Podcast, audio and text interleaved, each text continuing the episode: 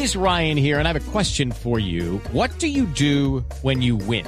Like, are you a fist pumper? A woohooer, a hand clapper, a high fiver. I kind of like the high five, but if you want to hone in on those winning moves, check out Chumba Casino. At ChumbaCasino.com, choose from hundreds of social casino style games for your chance to redeem serious cash prizes. There are new game releases weekly, plus free daily bonuses. So don't wait. Start having the most fun ever at ChumbaCasino.com. No purchase necessary. BGW. Void were prohibited by law. See terms and conditions. 18 plus.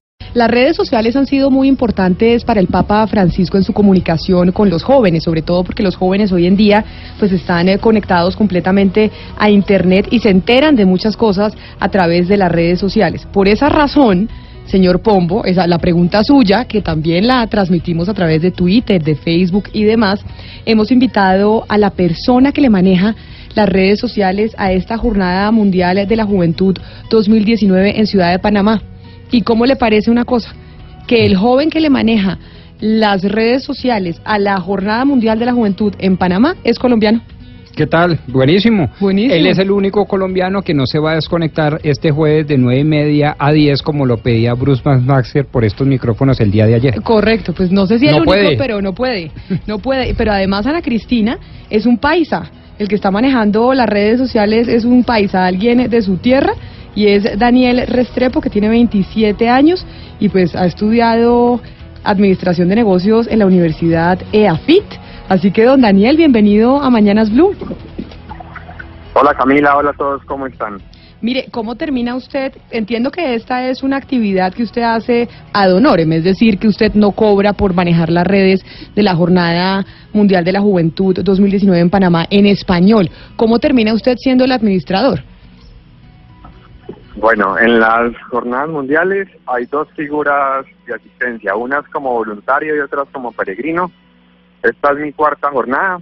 A la primera en Madrid en 2011 fui como peregrino y vi a los voluntarios trabajando por el éxito de la jornada y me postulé a ser voluntario en la próxima que era en Río.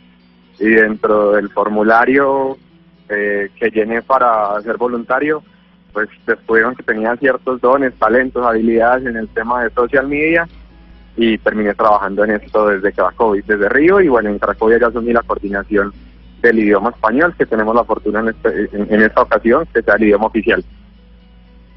Daniel, eh, precisamente sobre ese voluntariado, es decir, uno regala, me imagino que usted lo que está donando es su trabajo y su tiempo, pero toda la infraestructura, la logística, sus tiquetes, su estadía, ¿quién eh, patrocina, digamos, que usted puede hacer ese voluntariado y en países tan, tan distintos? No, lo patrocinan mis ahorros.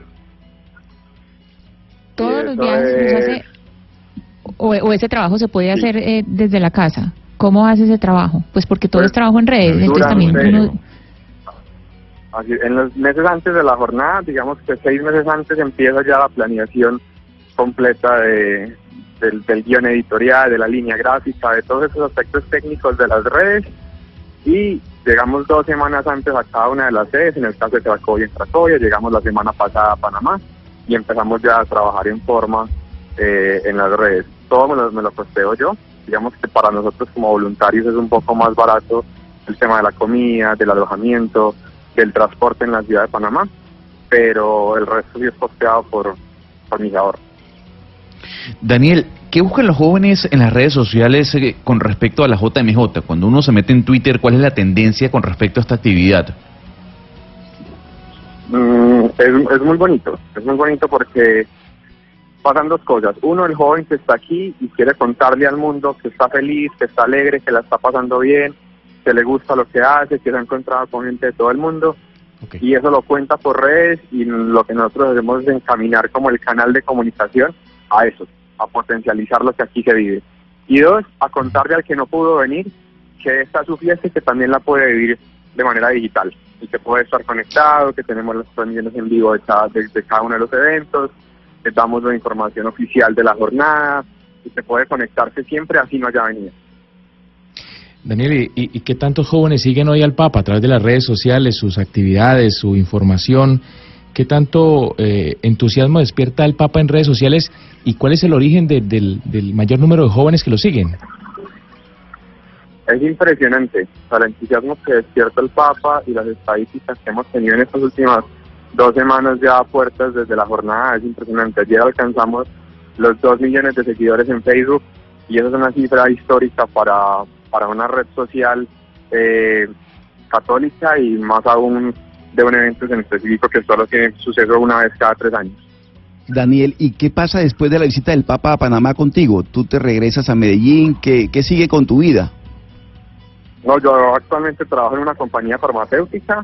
Eh, yo lo que pedí fue dos semanas de licencia para poder estar aquí y, y acompañar al Papa y encontrarme con, con amigos y hermanos de todo el mundo y sigo trabajando.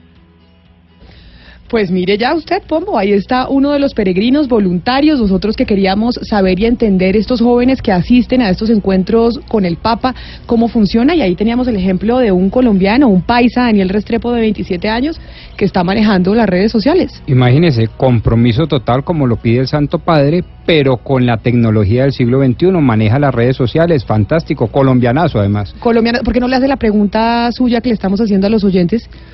Oiga, eh, Daniel, ¿de qué sirve, le estamos preguntando a nuestros oyentes, en la práctica, en la cotidianidad, que el Papa se reúna con los jóvenes del mundo en este tipo de jornadas?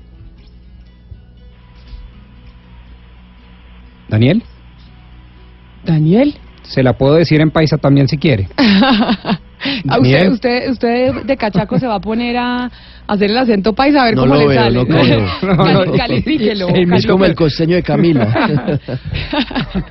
Bueno. No creo que perdimos la comunicación con Daniel. Se salvó, señor Pombo, se salvó. Pero bueno, era Daniel Restrepo, un paisa de 27 años que está ya presente en la Jornada Mundial de la Juventud. Don Daniel, creo que lo recuperamos. ¿Está ahí con nosotros? Sí, Es que lo... ya, aquí, aquí estoy con ustedes. a ver, Pombo, ¿Pero me escuchó la, pregunta. o se la repito en tono paisa? Sí, ¿de qué sirve que los jóvenes se reúnan con el Papa? Sí, señor, en la práctica, en la cotidianidad, en el día a día. Se la respondo en paisa y en sencillo. Y es que el bien haga ruido.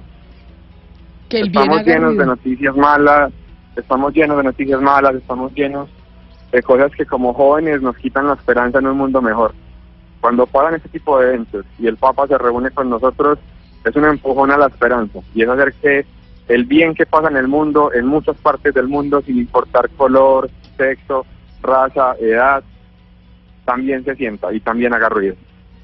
Pues entonces esperamos que haga mucho ruido esta reunión con el Papa de los jóvenes del mundo, pero sobre todo de América Latina. Don Daniel Restrepo, feliz mañana y muchas gracias por haber estado con nosotros aquí en Mañanas Blue. A ustedes muchas gracias y un abrazo grande para todos.